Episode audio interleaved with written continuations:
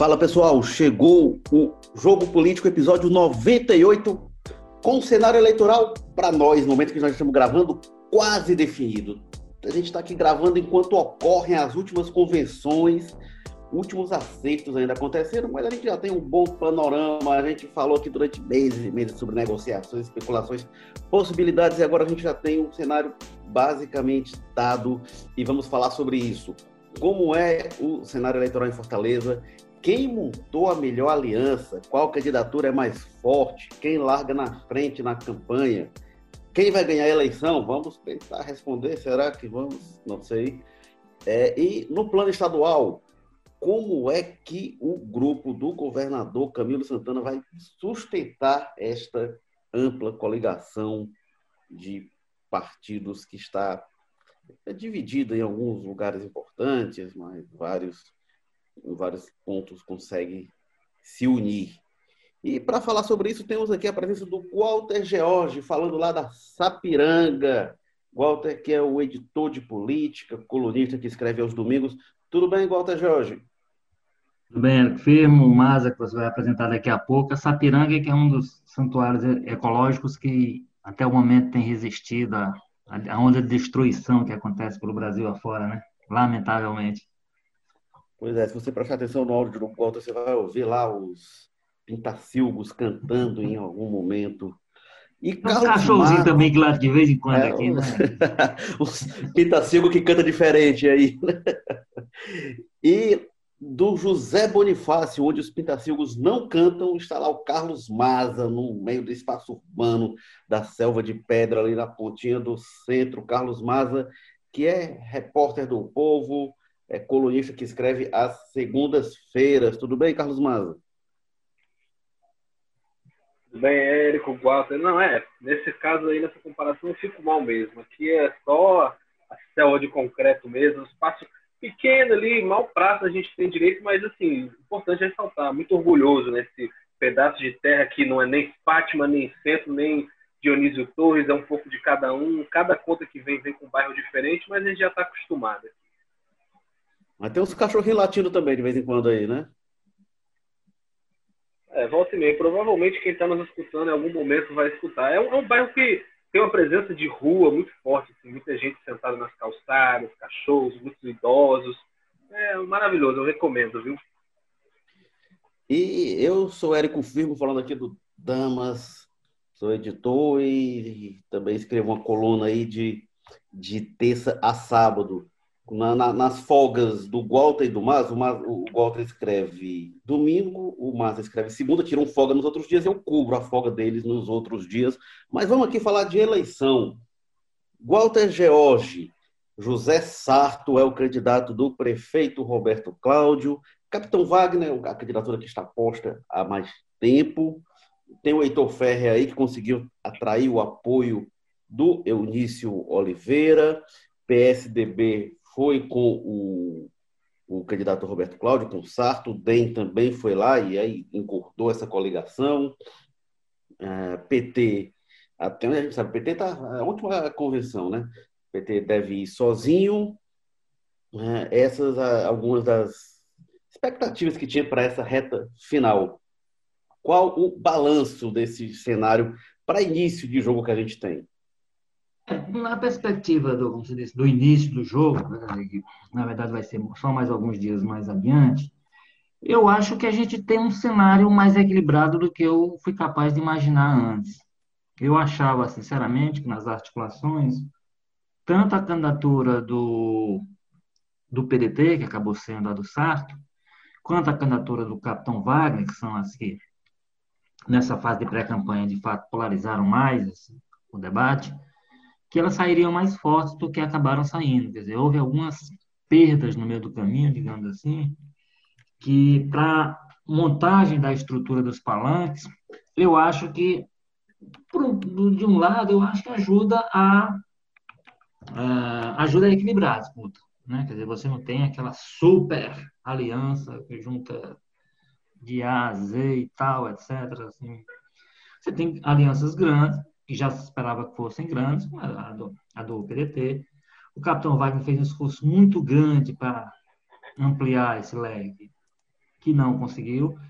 Quem acabou surpreendendo de última hora, quer ver? Havia ali uma disputa entre o Heitor e, a, e o PT, que o Heitor acabou acabou vencendo essa disputa e eu acho que saiu-se bem. Eu acho que no caso do Heitor, a gente precisará entender o que é que ele vai fazer com. Nem assim, ele não está ganhando uma grande. É, é, não está agregando em perspectiva de voto, então, mais de estrutura, de tempo, de uma série de coisas que ele não tinha em campanhas anteriores. Eu acho que ele vai ter agora, vamos ver o que ele vai fazer com isso, inclusive. Porque cria um paradoxo um pouco no discurso dele, né? Ele está se alinhando hoje a segmentos que estavam no discurso dele de combate a algumas campanhas atrás. Então, o que é que ele fará com essa, com essa acomodação? Esse ganho, por um lado, é o ganho de estrutura, de recursos, essas coisas, e da perda do outro, como eu disse, que é um pouco afeta o discurso dele. E a gente tem o caso da Louisiana, né, do PT, que não é novidade, quer dizer, quatro anos atrás era isso aí, quer dizer, foi a Louisiana e o Elmano, a chapa puríssima, né, isso, inclusive, no sentido, de, na, na, época não era só uma chapa do PT, mas uma chapa louisianista. Né? É, o contexto, eu acho que o contexto geral favorece um pouco mais. Bom, então significa dizer o seguinte: a, a, e, isolada não é uma novidade para a Louisiana, ela já foi quatro anos atrás. Se a gente for, for, comparar os contextos políticos da época e dessa agora, eu acho que pesa a favor da Louisiana, porque ela tem um contexto agora muito menos hostil do que ela tinha em 2000 e 16, o que significa dizer que ela tem chance de ter uma performance de igual para melhor do que aquela que ela teve que não foi desprezível, né? A gente acostuma não dar a, a, a, ao resultado da Louisiana quatro anos atrás, o valor que tem, 15% dos votos naquele, naquele, naquela conjuntura foi uma senhora votação. Então, assim, é, o contexto é esse. Eu acho que é um contexto, para minha surpresa particular, mais equilibrado do que eu imaginava que a campanha de Fortaleza ia começar. Carlos Maza, vamos aqui, a gente tem vários pontos para destrinchar. Vamos começar por José Sarto. O PDT tinha lá cinco candidatos. O Sarto era a melhor escolha, a escolha mais competitiva? É, em termos, pelo menos, de, de, questão de articulação política, eu acho que era, isso ninguém questiona, né? O Sarto, entre os cinco nomes que estavam colocados, é o nome ali que, que a gente sabe que tem uma, uma, entrada maior, principalmente na classe política aqui de Fortaleza e do Ceará, né? Deputado estadual, é vereador aí, foi vereador de Fortaleza desde 1988, né? Estava é, aí na política local, um cara bastante influente hoje é, é, padrinho da indicação do presidente da Câmara Municipal, é ele próprio presidente da Assembleia Legislativa. Então, nesse ponto, assim, a gente via até que nos últimos dias, antes da definição da candidatura, tinha uma torcida, assim, vamos dizer, dos deputados estaduais e tudo mais. Em Fortaleza, sendo a capital, a gente sabe que essa questão é, tem uma influência muito importante na eleição. Né? A gente nunca vai esquecer da eleição de 2012 ali, principalmente no segundo turno, quando vieram aquelas caminhões, ônibus de militantes vindos do interior, trazidos aí por deputados, né, aliados que ajudaram aí a fazer uma militância com o Roberto Cláudio naquela reta final. Então, nesse aspecto aí, o Sarto era imbatível mesmo, sempre foi. Além de ser um cara muito próximo do Ferreira Gomes. Ah, na questão assim, de, força de voto, é muito difícil saber, porque quase todos os cinco nomes eram nomes assim que não tinha né, lá essa, esse grande recall da população de Fortaleza. Né, os nomes conhecidos ali, por exemplo, você tinha o Samuel Dias, que era secretário, visualmente desconhecido para a grande maioria das pessoas, né? Mais conhecido talvez ali o Salmito, né? Porque é deputado com uma votação bem expressiva em Fortaleza mesmo, é onde ele tira a maioria dos votos dele. Mas o resto, assim, tem base mais interior, né? O Edilvan ali, que é deputado federal, e o próprio Ferrúcio nunca disputou um cargo majoritário, ainda mais por aqui. Então era muito difícil saber, principalmente quando a gente está falando de uma disputa que é de um nome que já está colocado aí no cenário local há muito tempo, que é o capitão Wagner, né? que não só vem disputando eleições há bastante tempo, pelo menos desde 2012, vem se elegendo para mandatos mesmo, né? antes ele cumpria ali como suplente e tudo mais, mas que já foi candidato a prefeito aí em 2016. Então é um nome é, que nesse sentido é muito difícil comparar esses novatos que estão aparecendo agora. E o PDC, novato entre aspas, né? novato é uma força de expressão para conhecimento aqui em Fortaleza.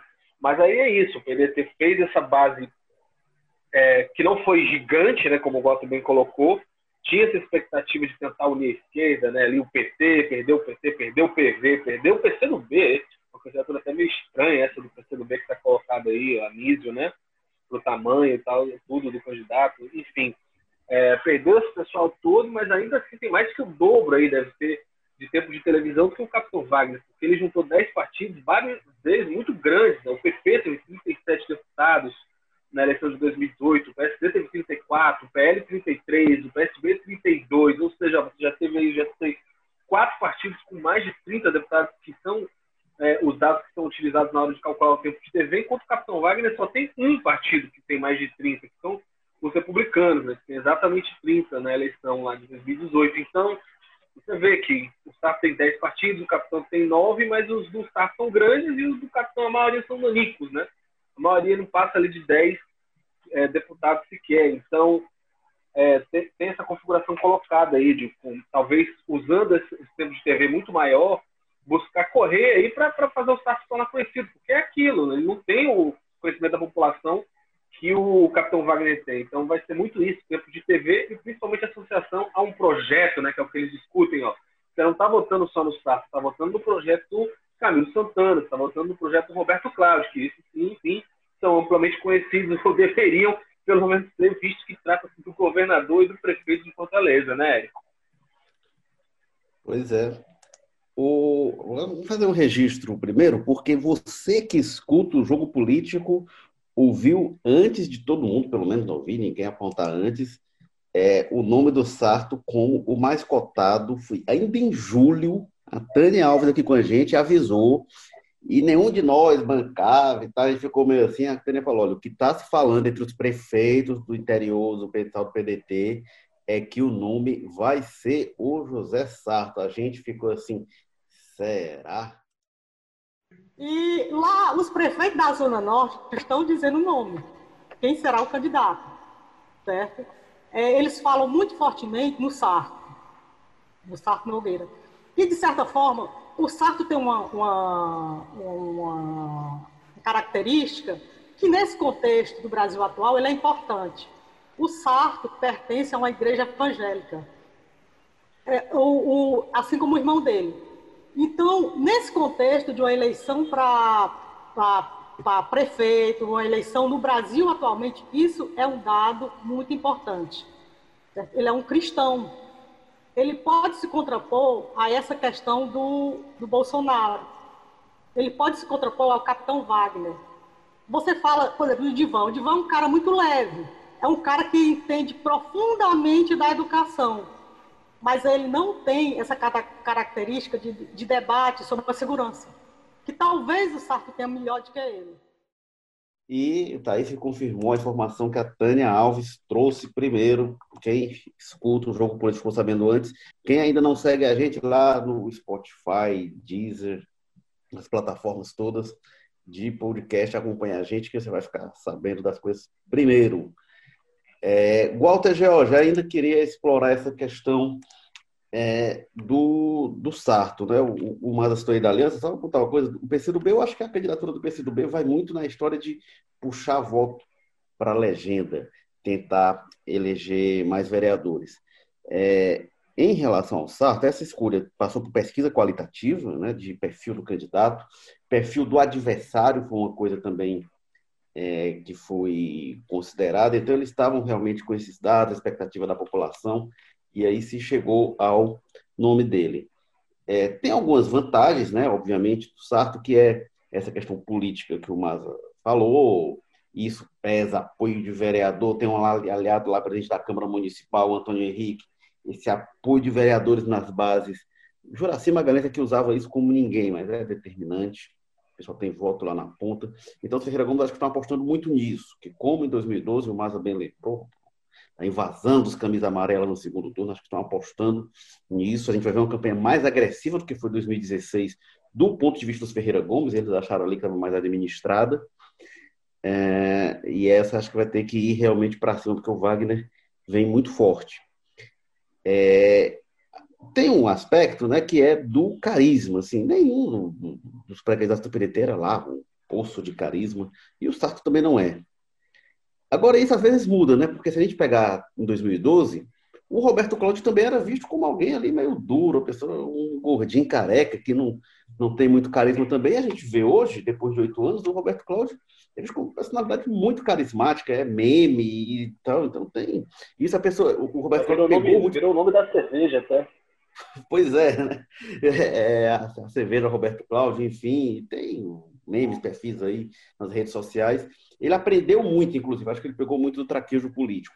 Walter George, como é que você vê em prós e contras essa escolha do Sarto para ser candidato? Olha, é, eu acho que ela foi fruto fundamentalmente disso que você e o Mazo já destacaram. É o seguinte, o PDT não tinha um candidato natural. Né? O PDT não tinha aquela pessoa que se impunha, que, que, vamos dizer assim, era capaz de juntar, mesmo que em percentuais razoáveis, não totais, mas assim, todos esses perfis que você quer num candidato completo. Alguém que seja carismático, alguém que tenha capacidade de gestão. Então, teve que trabalhar o seguinte: qual é o perfil que o momento exige? Como você disse, considerando inclusive uma candidatura, a candidatura principal, que evidentemente não, há, não, não, tem nada decretado que será um candidato do, do, do, PDT contra o capitão Wagner no eventual segundo turno, ou disputando os dois primeiros lugares. É, mas é o que está é tá apontado. E é o que vem sendo apontado há algum tempo inclusive pelas pesquisas internas que são feitas. Então, era preciso encontrar. E eu acho que é, foi-se pelo, pelo que a gente pode chamar de bola de segurança, seguinte sentido: você tem um candidato coro grosso, uma pessoa com histórico, como já foi dito aí, Bruno, que agrega alguns aspectos que podem ser importantes, né? Ele nunca usou, por exemplo, esse, esse ponto da, da personalidade dele, enfim, da vida dele, mas a essa altura é, um, é, um, é, um, é uma característica que você pode guardar lá para um momento. É o fato de ele ser evangélico, por exemplo, nunca, é um, não é neopentecostal, né, não sei o quê, mas tem seu, sua vida vinculada a um, é, um segmento evangélico. Então, é, eu acho que foi uma das soluções, considerando basicamente isso. O problema original é que o PDT não tinha, e não tem, um candidato para dizer assim, esse daqui é o candidato para peitar o, o capitão Wagner, peitar as outras candidaturas nem com chance a gente sabe que o, o, o prefeito Roberto Cláudio tentou construir essa ideia, ele próprio, como você disse, o, Roberto Cláudio, quando foi lançado candidato pelo, pelo CID, pelo PDT, era PDT na época já? Era, né? Ainda não era. Era né? PSB, PSB. Do grupo, pelo grupo. PSB, 2012 era. É, pelo grupo. Inclusive teve é... aquela clássica da ovada, tentada de.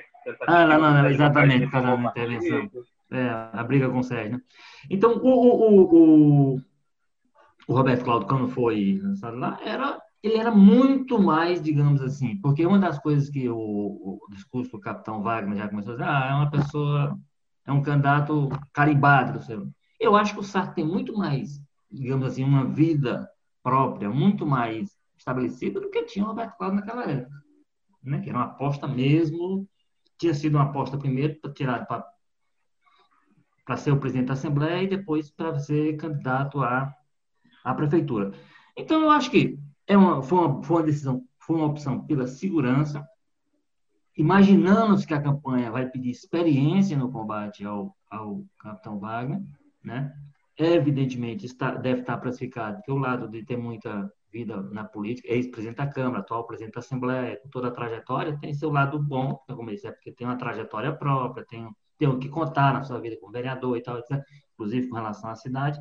Mas, por outro lado, certamente a vida dele, essa vida preguiça política, deve estar sendo escacaviada para poder saber por onde é que pode haver fragilidades a se atacar, a se utilizar na campanha. Então, mas tudo isso eu acho que está classificado e se entendeu que dentro de um contexto que você não tinha o favorito, que você não tinha o candidato natural, foi-se pelo candidato que tinha mais. E, e, e, tinha também esse componente político interno, né? quem agregava mais forças políticas, agregava vereadores, tinha prefeito.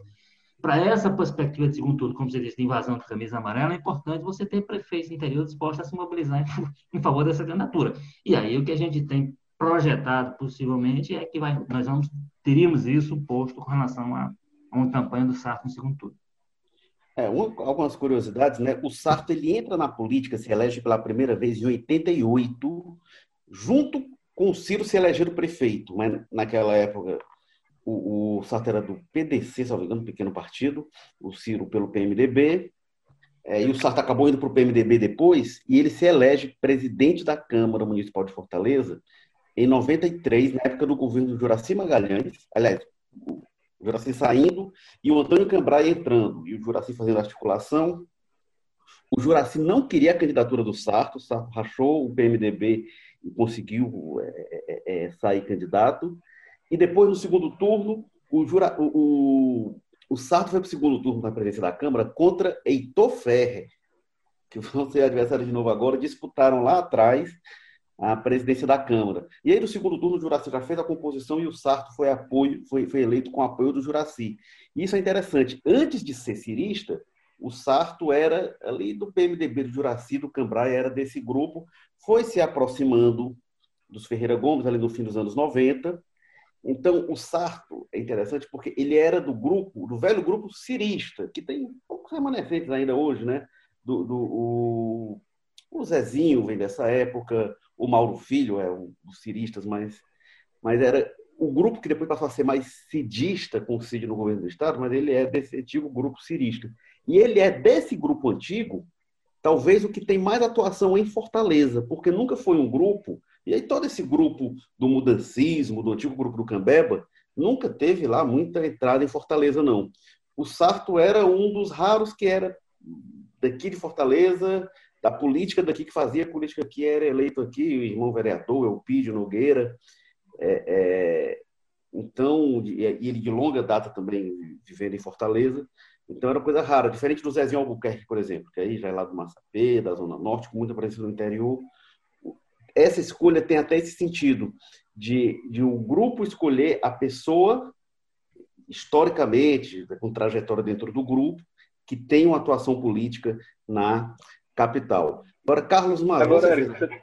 Oi, ah, não, só, na linha que você está falando aí, que você está colocando essa questão histórica, é importante lembrar, né? É, você estava falando de quando ele estava na presidência, na época do Juraci Magalhães, e quem era né, o grande voz da oposição, o destaque da oposição na Câmara Municipal, justamente o Heitor Ferrer, que agora se une ao MDB e indica, que era o partido do Juraci, indica como vice o Walter Cavalcante, deputado, ex-vereador, que era um juracista, né, próximo do Juraci, e sempre teve essa sociedade, e que inclusive estava com proposta de trazer ações do, do Juraci de volta para a prefeitura, ou seja, que nó na cabeça, né, de quem acompanha a política há mais tempo, essas composições todas. Walter, Walter era um cara forte na gestão de Juraci, o pai dele era inclusive gestor da área de habitação. O Walter tinha muita força realmente política na gestão de Juraci. Heitor Ferre, como eu falei, perdeu a eleição para a Câmara é, é, é, é, para o Sarto. Heitor, que era na época do PDT, que hoje é o partido dos Ferreira Gomes, então realmente é o ilinhado. Agora, Carlos Maza, você fez a reportagem no Povo mostrando projeções de tempos de TV, né? O, o, o, Sarto deve ter quase o triplo do tempo do Capitão Wagner, pelos primeiros cálculos, né? tem uma vantagem significativa. É, me diga uma coisa, Carlos Maza. É, isso significa o quê? Teve, quando a gente olhava até quatro anos atrás, tempo de TV era uma coisa, ih, rapaz, se cara não tiver tempo é um nanico e tal a gente teve em 2018 um Nanico eleito presidente da República. Qual o peso de rede social, qual o peso de TV e rádio nessa eleição? É, o, o, que o pessoal fala muito, né, as lideranças políticas que a gente vem conversando, é que apostam muito que o perfil de uma eleição presidencial é completamente diferente de uma eleição municipal, né, onde as pautas da cidade, os problemas da cidade são discutidos de uma maneira muito mais forte, muito mais presente na vida das pessoas do que as questões que às vezes porventura viram pauta no, no, na eleição presidencial. Na eleição presidencial se falava de, até de comunismo, né, de, kit gay, de um monte de coisa aí que é muito diferente de uma eleição que vai falar de remédio, de falta de remédio no posto de saúde, de escola em tempo integral que seu filho está tendo ou não. Então acaba mudando um pouco o perfil dos próprios assuntos que ganham um, um destaque, uma relevância maior, pelo menos isso na aposta do pessoal aí que a gente vem conversando. Então, nesse sentido, assim, o próprio Wagner já falou para mim, já me admitiu que é complicado, né? Eles realmente sentiram é, esse baque, principalmente não nas propagandas, aqueles blocões de 10 minutos em si, mas mais nas inserções que são espalhadas ao longo da programação.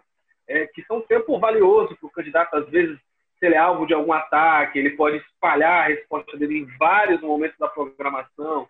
E o, o, o Roberto Cláudio, né, a base dele ali com o José Sarto, vai ter muito mais inserções rápidas aquelas propagandas rapidinhas entre os comerciais para fazer defesa, para fazer propaganda de si mesmos e tudo mais.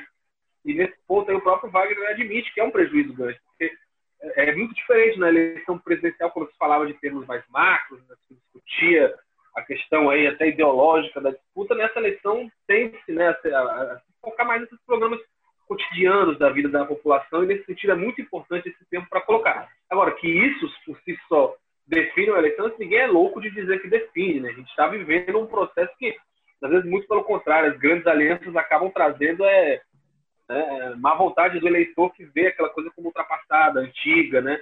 E a eleição do Jair Bolsonaro, como você falou aí, foi um exemplo máximo disso aqui no Brasil.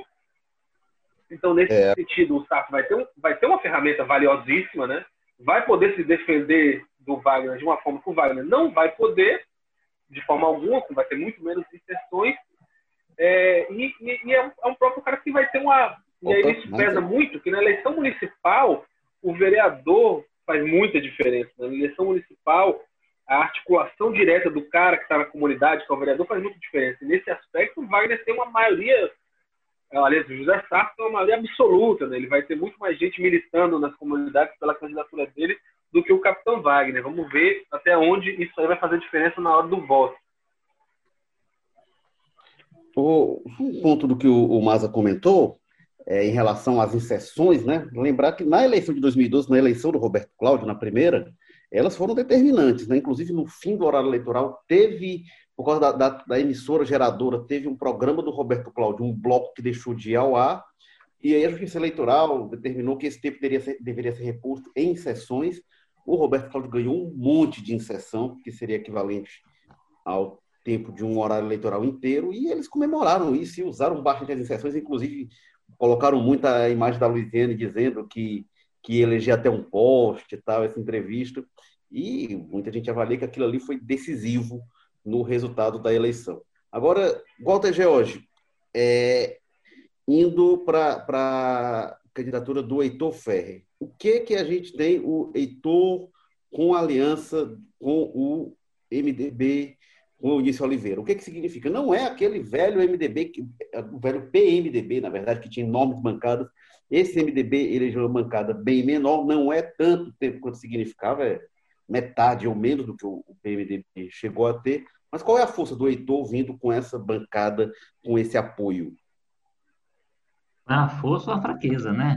Ô, ô, ô Érico, só um pitaco rápido aqui sobre essa questão do, do, do, horário eleitoral e de como ele vai, vai, vai influir, pode influir. Então, realmente, como, como está dito aí, é, é diferente, quer dizer, você tem uma eleição agora, as redes sociais devem ter uma influência menor. Primeiro, porque está havendo das das muito mais atenção do que tivemos há dois anos atrás, elas estão mais atentas, portanto, devem agir com mais competência do que eu fiz né, em 2018.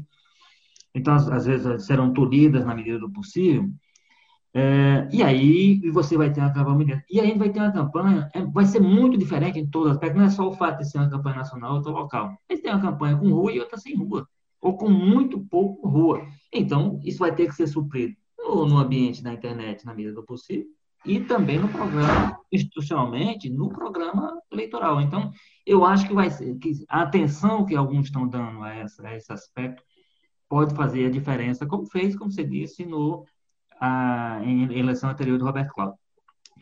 Com relação ao Heitor, eu acho que eu, eu falo assim, força e fraqueza, porque de fato isso, o Heitor sempre foi um outsider, sempre foi aquela pessoa, o voto de opinião, o voto que ele não precisava fazer, o esforço dele era só ter a coerência no discurso e na ação, quer dizer, era a linha da coerência que muitas vezes justificava o voto no Heitor. Essa linha de coerência, ela foi, ela foi, ela sofreu uma pancada. Aí não é juízo de valor sobre o MDB, não sei o quê. Por exemplo, o Mário deu um exemplo aí de uma coisa, o Heitor vai ter que passar campanha, uma campanha curta, né? uma campanha que não vai dar muito tempo para você se explicar com relação às coisas, essa relação com o MDB no sentido de que, olha, aqueles ataques que você fazia à gestão Juraci Magalhães, aí vem agora o vice e diz isso aí, diz, olha, nós queremos resgatar algumas das ações do Juraci Magalhães que foram esquecidas, ele vai trazer de volta uma gestão que o o Heitor se fez político muito em função do ataque e da, da oposição que fazia. Ele pode, claro que ele pode dizer, não, eu atacava os, os problemas, mas eu nunca deixei de reconhecer as qualidades, que era uma direção que tinha seu quarto. Quando ele terminou, tentar, terminar de explicar isso, a campanha está quase acabando, mas ele, vai, ele criou a necessidade de ele ter uma, um discurso que vai tomar parte do tempo dele jogando na defensiva, coisa que absolutamente em, em campanhas anteriores ele experimentava, como eu disse, ele era um cara que chegava com um discurso, com a história, com a coerência que ele tinha na história, com a combatividade que ele tinha sempre teve dentro dos parlamentos, tanto municipal quanto estadual, e o resto a campanha fazia por ele. Né? Ele agora vai chegar com esse problema para resolver. Por outro lado, vai chegar mais estruturado. Não é aquele MDB, como você disse de antes, maior bancada, sei o que e tal, mas é um MDB forte. É um, é um, é um MDB que tem um vice, no caso aí, agrega, um vice que tem conhecimento sobre a periferia, onde o Heitor não tem, tem dificuldade de penetração por conta da, dessa linha histórica dele, né? O voto de opinião, o voto que as pessoas votavam porque acreditavam mesmo nele. Ele está ele tá abrindo leque para outro tipo de público que o Walter pode ajudá-lo a, a conquistar. O que ele vai ter que balizar aí, e aí esse, esse cálculo, imagino que ele já tenha feito, é o seguinte: é, essa, como é que ele vai compensar as perdas que ele eventualmente poderá ter com essa aliança, equilibrar com, as, com os ganhos, equilibrar e, e fazer com que isso valha mais a pena os ganhos que ele terá por ter esse aliado que ele foi buscar. Agora, de alguma forma, quer dizer, vamos lembrar que o, uma das grandes estrelas da convenção do PT foi o Paulinho da Força, que é o presidente do partido dele, gente. E o Paulinho da Força, digamos que não é, não é boa companhia para quem tem um discurso como o Heitor tem, de, e é um discurso coerente com a vida dele. O Heitor, você não tem, você não tem uma, uma rasura digamos assim, com todo o tempo que ele tem de, de vida pública, você não tem um ponto de ah, ele fraquejou aqui. Inclusive, ele, em alguns momentos, ele até, quando o partido, por exemplo, quando o PDT foi para o governo, ele rompeu com o partido. Ele até pediu autorização no primeiro momento, eu, eu, é, ele podia ter fe, feito uso disso, não, eu, passei, eu vou usar agora a máquina. Ele nunca fez questão disso, então ele, ele, ele tem uma, uma coerência boa. Agora, ele tem hoje companhias que, sobre as quais ele terá que se explicar na campanha. Esse tempo que ele tem para se explicar pode ser fatal para o que ele queira. É, quer dizer, era um tempo que ele não perdia em campanhas anteriores, como eu disse, ele simplesmente era o eleitor, aquele eleitor dos mandatos, aquele eleitor dos, das campanhas anteriores, aquele eleitor do combate incessante à corrupção. Hoje é o eleitor que está aliado com a opção de gente que ele tem que se explicar porque é que está no palanque dele. E deixa eu dar tão uma é, puxada de pé aqui no do Heitor mais um pouco, lembrando que em 2014 quando o Eunício foi candidato a governador contra o Camilo Santana, o Eunício sentou o pau no Heitor em algumas declarações, porque tinha tido a acusação de que o Heitor, lá em Lavras da Mangabeira, né, que é a cidade onde o, é a base eleitoral do Eunício, né, o Eunício é de Lavras da Mangabeira, mas que o Heitor tem parentes que fazem política lá em Lavras, e tinha um vídeo na época do Heitor lá em Lavras falando para as pessoas não votarem no Eunício, deu uma polêmica, até porque ele era oposição aos Ferreira Gomes, mas aí estaria fazendo campanha para o Camilo, como assim, né? E o Onísio usou isso, atacou o Heitor bastante com isso. Aí agora estão juntos, né? Ainda mais isso aí que o Bota colocou, que ele tinha esse discurso de eu não tenho padrinho, eu não me alio, eu não tenho máquina, eu não quero saber da grande política, e agora pronto, né? Ele vai estar com o MDB, lembrando, o MDB aí é um dos maiores partidos na eleição de 2018, foi, né? Então vai ter muito dinheiro do fundo eleitoral, vai ter muita estrutura partidária, fora os deputados que o partido tem e tudo mais. Então é bem diferente do que o Heitor sempre vinha se colocando. Talvez esses vídeos reapareçam agora. Enfim, vai ser uma cobrança grande para cima dele, como o Walter falou. O Massa, bem lembrado que se a gente tem no Ceará a República de Sobral, a gente tem a chapa da República de Lavras, né? Não estava lembrando desse aspecto, realmente. E uma questão também sobre o Walter, Sobre o Walter Cavalcante, né? A gente falou que, que tem o Sarto componente religioso, que é evangélico e tal. O Walter também tem isso pelo lado dos católicos, né? Renovação carismática. O Walter tem até uma militância mais. Exatamente. Ele tem, ele, ele, ele tem uma atuação muito. Ele tem uma atuação muito reconhecida na questão da caminhada com Maria, né? Com a questão dos católicos, principalmente com a igreja que tem lá no Vila Velha, ligada à diocese. Parece que o último padre que teve era visto pela comunidade até como bem dizer, um cabo eleitoral do Walter mesmo. Agora parece que perdeu um pouco a influência, mas ainda é um cara com muita força ali na região ali da Barra do Ceará e do Vila Velha. Essas estátuas de santos também, tem ali na leste-oeste, frente à igreja de Fátima, ele também tem um papel em relação a isso. Agora, em relação a essa perda que o, o Heitor tem, eu fico realmente na dúvida qual, o quanto ele ganha e quanto ele perde. Porque assim, o Heitor a gente estava considerando já quase como um carta fora do baralho, né? Então eu não sei se ele perde tanto, porque se a gente vê, o Heitor está indo para a quarta, quarta campanha. Nas três anteriores, em 2004 ele teve 3% dos votos, em 2012, ele, seu melhor desempenho foi para 20%, quase que tira o Roberto Cláudio do segundo turno, em 2012. E quando foi em 2016, ele já cai muito, já cai para 7%, já volta para perto do patamar histórico que ele tinha. Então, eu também não sei até que ponto essa história do leitor, do leitor esse capital político, essa coisa de independência, o quanto significava ainda, porque ele vinha, não era uma candidatura que a gente considerava como se estivesse no páreo, de fato, né? não, não era tratada assim, vai, não vai, enfim.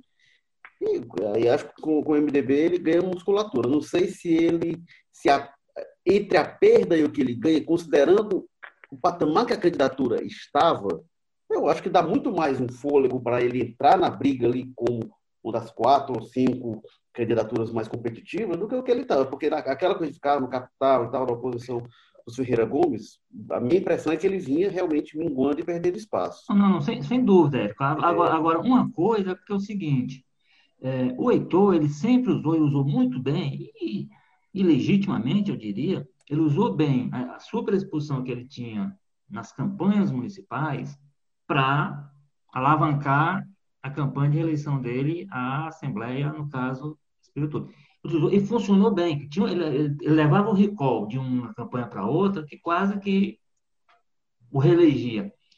O que acontece é que agora ele parece, o que parece é que ele talvez decidiu entrar na briga para ganhar mesmo, e não apenas para criar essa, essa estratégia de encaminhar a reeleição a partir da campanha.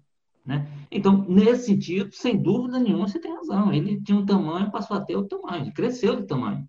Né? Ele cresceu o tamanho. A minha dúvida hoje é o seguinte: ele cresceu o tamanho para ir de fato para a disputa ou ele é para aquela mesma estratégia anterior? Porque se for, ele está prejudicando. Ele está prejudicando a campanha dele daqui a dois anos, se ele estiver olhando para ela com a campanha desse ano. É, em, em 2012 ele também queria ir para ganhar, né? E mas, realmente 2016 também ensaiou, mas a realidade. Eu tenho minhas foi... dúvidas. Eu tenho minhas dúvidas. Assim, a, a, a circunstância apontou para isso. A gente acompanhava a campanha do Heitor e tinha muitas dúvidas, porque a gente viu uma, um, é, não houve uma agenda intensificada, não houve, não houve nenhum movimento da campanha, né? essa campanha aqui, esse cara tá, A gente, inclusive, passava essa, essa, essa impressão. Esse cara está querendo ganhar mesmo essa eleição com todo o avanço que ele tem com essa campanha, do jeito que está sendo tocada, então, então pode ser que de fato ele, tenha, ele agora tenha mudado em relação a isso. Agora, eu acho que não, nas campanhas anteriores faltou a ele essa gana de ganhar. Parece que ele está demonstrando agora. É, mas tá, tá difícil, viu, Gota, essa gana de ganhar aí, porque a gente teve ontem mesmo, foi o evento que, que, que marcou a celebração aí, a homologação da candidatura dele, o Heitor, que nessa reta final foi o candidato que mais ganhou, mais cresceu, né, porque ganhou esse apoio importante do MDB, e não houve um evento, não houve um ato para marcar isso. Né? A, a, convenção do MDB foi feita virtualmente, fechada ali para os convencionais. A própria do Solidariedade também foi uma reunião no Google Meet fechada só para o pessoal. Assim, faltou, sabe, até aquela... A convenção do MDB foi um café, com um café no apartamento do Eunice, né? Exatamente. Faltou juntar o pessoal ali, nem que seja para tirar aquela foto dos dois, um levantando a mão do outro. Eu sei que tem a questão do do afastamento, do isolamento social, mas um, qualquer ato, né, mínimo que fosse, seria alguma coisa para marcar mais, para bater no peito olha, eu sou o candidato que está crescendo, eu sou um candidato que vale a pena se investir, se, acompanhar e tudo mais. E aí essa, essa ação acaba dando uma, uma, uma situação de, pô, mas e aí, né, faltou uma presença maior. Acho que do, do Wagner e do Sarto, você não vai esperar isso aí acontecer nunca. Você vai ver que qualquer coisa que eles tiverem, meu amigo, se no segundo turno o menor dos candidatos declarar apoio para ele, vai ter um ato, vão se juntar, vai ter discurso, aquela coisa toda que aconteceu em 2012 com o Roberto Cláudio, né? Enfim. É só, é... é só comparar, Maza, com, com, com, o evento do, do outro Heitor, Heitor Freire, né? O barulho que ele fez e a, o esforço que ele fez de juntar gente, de, de ter cobertura, de ter exposição. Né? Tudo bem que ele precisa mais. É, as candidaturas do Heitor, elas têm sinais de, de, de, um certo amadorismo em algum momento, né? Ó, aqui não tem passarinho, mas o Rodolfo tá latindo aqui. Eu vi um, é um certo amadorismo. o Pintaceu aqui do Damas é esse aí. Olha aí. É, mas tem um certo amadorismo nas campanhas do Heitor, né? O Eunício entrando, aí não tem esquema amador, não. É profissional mesmo, é profissional valendo. Agora, passando aí para outra candidatura, Luiziane Lins. Ah, tá, tá, explicando, gente. É, normalmente a gente grava o jogo político na terça-feira e sai na quarta. A gente hoje está tá gravando na quarta para acompanhar o máximo de desdobramento das convenções, mas ainda tem convenção acontecendo, inclusive da Luiziane Lins. Ô, Walter, como é que fica a candidatura do PT, hein? É, como a gente já deu uma pincelada rápida aí, é, bom, não é novidade para a Luiziane nem para o PT de Fortaleza sair sozinho, isolado, né? A gente, como você disse, no momento que está gravando, a gente não tem o nome do vice para saber qual o perfil dentro do PT, que a gente sabe que o PT é uma confederação de, de pensamentos, né? De linhas.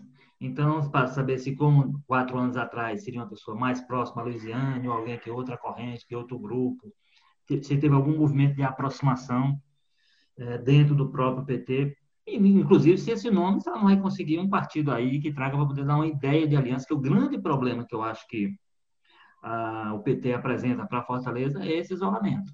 Que aí o, o, eleitor também percebe esse tipo de coisa, né?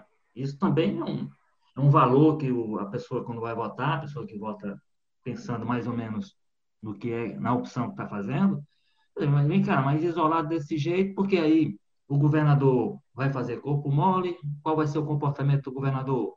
Né? Dentro do próprio PT, houve o tempo todo pressão para que o partido abrisse mão da candidatura. O próprio governador fez um movimento importante ao disponibilizar o Nelson Martins para qualquer tipo de entendimento com as forças aliadas ali em torno do, do PDT, né, do Roberto Cláudio. Então, é, é, nesse componente dúvida, eu acho que o, não é novidade essa história do, do isolamento, a gente já, já tem a oportunidade de dizer, a Louisiana é uma candidatura competitiva por ser a Louisiana, quer dizer, não é, não é qualquer nome. No, no, caso de Fortaleza, o PT está pegando o seu melhor quadro, o seu quadro mais competitivo, alguém que tem recall forte, alguém que foi prefeita duas vezes, que quase elegeu o sucessor, que fez a turma do, do Ferreira Gomes suar na época para poder eleger na primeira vez o, o Roberto Cláudio, né? e naquele momento já meio isolada, meio brigando sozinha. Ela agora tem um, um, apoio que a gente vai ver o tamanho que esse apoio vai, vai, vai resultar em alguma coisa, que é o apoio do Lula, que já teve quatro anos atrás, né? mas naquele Lula, vamos lembrar, em 2016 o Lula estava sendo objeto de condução coercitiva, sendo proibido de, de, de, de assumir ministério. Naquele, tudo foi naquele ano trágico para o PT de 2016. O impeachment que aconteceu. Então, nesse contexto aí, o Lula realmente era um cabo eleitoral que eu não sei até que ponto somava.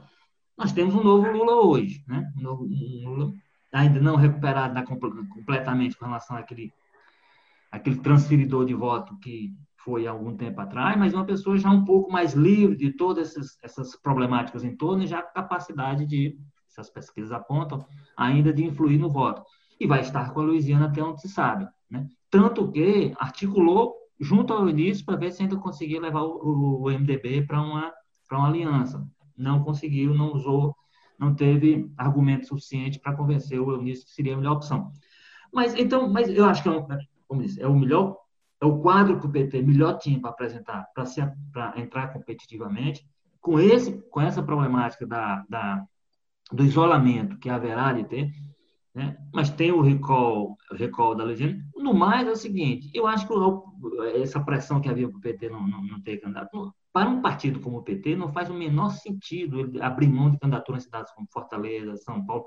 E aí eu não vou discutir se a candidatura é forte, é fraca, mas o PT é um partido que precisa muito do palanque nas campanhas eleitorais para continuar sua trajetória de defesa e de recuperação de uma imagem que foi destruída, como eu disse, esse ano de 2016, com um muito simbólico nesse sentido, mas o PT precisa ocupar esse espaço se apresentar, para se defender diante das pessoas, para ver se vai recuperando sua imagem, para ele pensar em voltar a ser um partido forte do tamanho que foi daqui a alguns anos.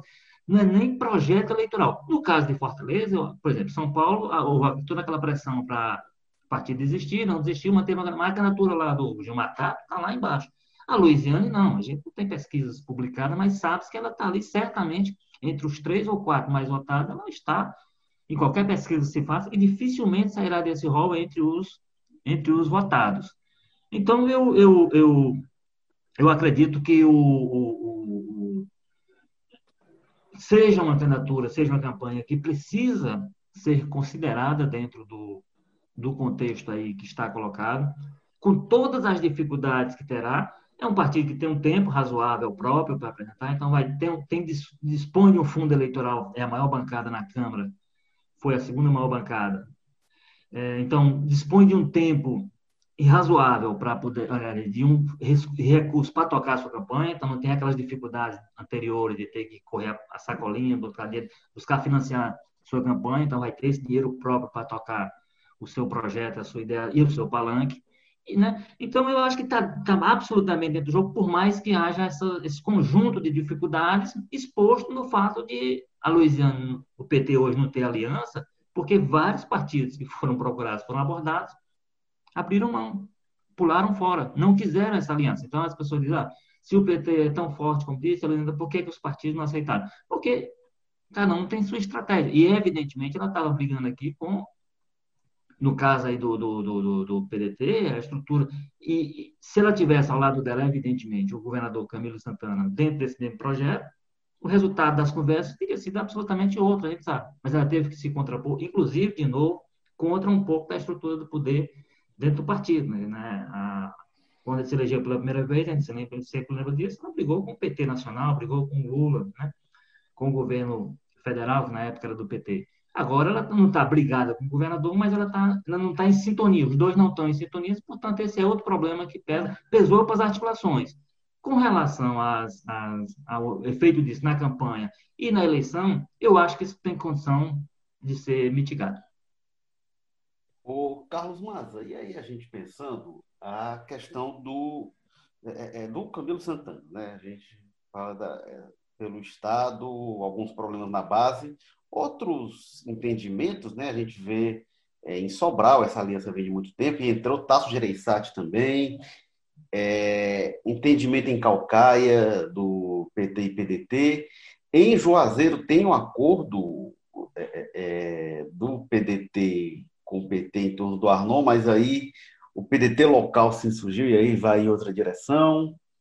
É, mas como é que fica a posição do Camilo com algumas convergências e divergências também, Domingos Filho, algumas coisas, é, é, em relação a, a administrar isso para a base dele não ser afetado? Olha, Érico, essa é a pergunta de um trilhão de dólares que ficou aí de rescaldo desse processo de convenções eleitorais, porque o que a gente viu durante esse processo muito abertamente, o Camilo não fez nenhuma questão de esconder, foi que ele militou de início ao fim, até antes do processo começar ali, quando ele é, exonerou o Nelson Martins, a tempo do, prazo da Justiça Eleitoral para concorrer, ser um cara que é do PT, né, podendo ser uma composição, o Camilo queria juntar o PT e o PDT aqui em Fortaleza, né? E não adianta dizerem que não, é porque ele se preocupa muito com o PT ou porque ele é um petista raiz. Não é nada disso. A gente sabe que essa iniciativa do Camilo é porque ele deve fidelidade a Ferreira Gomes, né? O Camilo está afiliado ao PT por questões aí do destino, né? Mas o Camilo é um governador dos Ferreira Gomes, é um cara muito próximo da ideia. O candidato dele é, ali forte, até para a presidência acaba ficando passeando ali entre o Lula e o Ciro. Tem essa questão até de uma dívida, né? ele tem uma compreensão de que eles alçaram ele, tiveram essa parceria muito importante. A base aliada dele na Assembleia tem 500 deputados do PDT, então é um partido que ele não pode de forma alguma é, desprezar, né? tem que estar bem contemplado, tem a presidência da Assembleia com o Sarto e tudo mais, então era o interesse dele ali, era priorizar o PDT nessa, nessa, nessa disputa, nessa racha aí é, das convenções e tudo mais. O que ele queria era deixar que o PDT é, ditasse o processo mesmo ali dentro da, da, da, iniciativa dele e a proximidade dele com os Ferreira Gomes, e a gente sabe que o, o ruído, como colocou o Ciro, para isso era a Luiziane Lins mesmo, que ela tem aquela questão de 2012 ter perdido para o Roberto Cláudio. Então tem uma rivalidade muito grande entre eles ali, um processo de ruptura muito forte que teve de 2012 para cá, que não, a Luiziane não tem esse estômago de barata que algumas pessoas às vezes tendem, né? Engolir é, é, essas desavenças e, e, seguir a vida. Os próprios Ferreira Gomes, o Cid fez ali com a Eunice em 2018. A Luiziane não tem essa, essa disposição, não vai ficar pedindo desculpas e, e dizendo, desdizendo quando ela ficou chamando o Cid de coronel e atacando ele de tudo quanto é coisa, e nem calar, que eu acho que é aí que é a grande coisa, a gente vê muita gente do PT daqui que cala quando o Ciro desce o pau, passa uma semana inteira sentando a lenha no Lula, no PT, dizendo que a, a, a aristocracia petista é um bando de corrupto, não sei o quê, o Ciro, o Ciro com aquele palavreado duro dele, e a Luiziane não é uma política, nunca foi de se lá a isso, ou de né, falar, não, isso aí é o Ciro, mas a gente é aliado. Então, é uma coisa quase impensável essa aproximação entre eles agora. Então, é, isso acabou mantendo a candidatura da Luiziane. Quando a gente sabe que o interesse do Camilo mesmo é apoiar o Sarto, até porque deve ser o candidato que o grupo dele enxerga como mais competitivo nessa disputa. Então, resta saber como é que vai ser esse, comportamento do Camilo. Hoje é muito cedo para a gente não tem sinais de como é que vai ser isso, nem sabe em que temos isso conseguiu ficar acertado, porque, enfim, o acordo entre PT e PDT não ocorreu, né? É, a gente lembra que em 2016 o Camilo teve aquela postura que ele ficou meio ali neutro no primeiro turno e no segundo saiu para valer para a campanha do, do Roberto Cláudio, né? Eu acho que esse ano vai ser muito mais difícil isso acontecer, porque a gente está diante de uma disputa que se anuncia muito mais acirrada. A gente está vindo aí de há poucos meses atrás, o Cid Gomes estava jogando retroescavadeira em um policial amotinado, que a gente sabe que é um pessoal que vai ter relação muito forte com a candidatura do capitão Wagner aqui em Fortaleza, porque é um PM que vem dessa luta e tudo. Então, será que vai ter espaço para o Camilo ficar de braço cruzado? A principal liderança do Estado, o principal cargo eleito aqui do Estado, vai poder mesmo passar o primeiro turno numa eleição tão curta e tão acirrada de braço cruzado? Eu acho difícil. Eu acho que vai acabar tendo uma pressão ali para o próprio Camilo. Ó, se eu não declarar apoio diretamente ao Sarto, eu vou, né? Dizer, não vote no capitão. Vai, vai ter alguma coisa aí, com certeza. Duvido que ele vai se calar de novo. Walter George, como é que você vê essa postura do Camilo? Como é que deve ser essa administração em Fortaleza e pelo interior? É, a, a, bom, com relação ao interior, a, eu acho que no geral ele vai ter a postura que ele já teve, já foi, já, já teve né, a primeira experiência dele nessas confusões é, de interior. Então, o que é que ele vai fazer? Ele vai, onde ele puder, onde for possível para ele manter distanciamento, ele vai manter distanciamento. Né? Nós temos dezenas de exemplos no município do interior que estão lá, grupos aliados a ele, se matando, às vezes até três, dois, três grupos, matando localmente. Né? Então, o que ele vai ver na mesa, evidentemente, em alguns casos, ele vai ser muito pressionado a se posicionar. Né? Ser muito, muito pressionado. É, por exemplo, o caso do, do, do, do, o Eunício hoje é um aliado importante do, do, do Camilo e reconhece isso, mas, por exemplo, em Sobral não, ter, não tem espaço para o Cid e o, e, o, e o Eudício lá tem candidato MDB, que está fazendo convenção nesse último dia, né, que é o Oscar Rodrigues, que é ligado ao, ao pai do deputado Moses Rodrigues, que o Eudício gostaria, porque inclusive por conta da desentendimento dele com o grupo, mas lá não tem espaço para o Camilo dizer, não, eu tanto que, ele já, tanto que ele já gravou um depoimento no, na convenção lá do Ivo de manifestação de apoio à candidatura dele. E lá é fácil porque o PT também está na chata, é visto do, do, do Ivo e tal. Mas aí, com relação ao interior, acho que vai fazer isso. Onde ele puder não pisar, onde ele puder não ir, ele não vai. Ele vai se manter o distanciamento possível e não vai se manifestar. Quem ganhar, eu ganhei. Né? A postura dele vai ser essa. Com relação a Fortaleza, aí já é uma coisa mais problemática para ele. Né?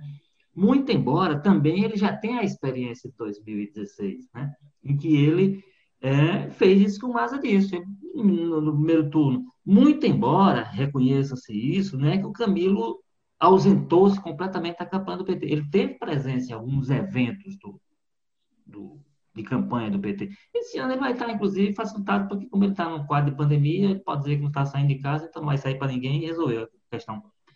Mas em 2016, ele teve aquela faz de conta que eu estou e não estou, mas não foi assim uma ausência absoluta. Foi, um, digamos assim, uma discreta cruzada de braços. Aí no segundo é. turno ele entrou, ele entrou firme, né? No segundo turno ele foi para a campanha do Roberto Cláudio com gosto, do jeito que ele gostaria de estar, ter estado desde o começo. Então ele vai, eu acho que ele vai repetir a estratégia esse ano na medida do possível. Isso vai depender também das circunstâncias, que também em 2016 ajudaram o Camilo, porque a Luiziane nunca foi aquela candidatura que naquele momento acossou lá, né, que tentou invadir a briga, virar, tomar o lugar do Capitão Wagner para virar. Aí, aí para eles, o problema seria se virasse uma campanha Sarto contra a Luiziane. Aí aí, aí ele possivelmente teria que ser chamado, seria pressionado a algum tipo de, de possibilidade. um segundo turno entre os dois, aí seria um inferno para ele, né? Então, então ele vai torcer para isso, para se repetir em 2016. Se repetir em 2016, eu acho que dá para repetir o comportamento. Ao contrário do Mas, eu acho que não vai ser tão diferente nesse sentido. E aí vai ser diferente até em favor dele, como eu disse, porque vai ser a campanha com pouca rua, com menos rua, então isso também vai ajudar ele a, a, a, a administrar a sua presença dentro da própria campanha do PT aqui em Fortaleza.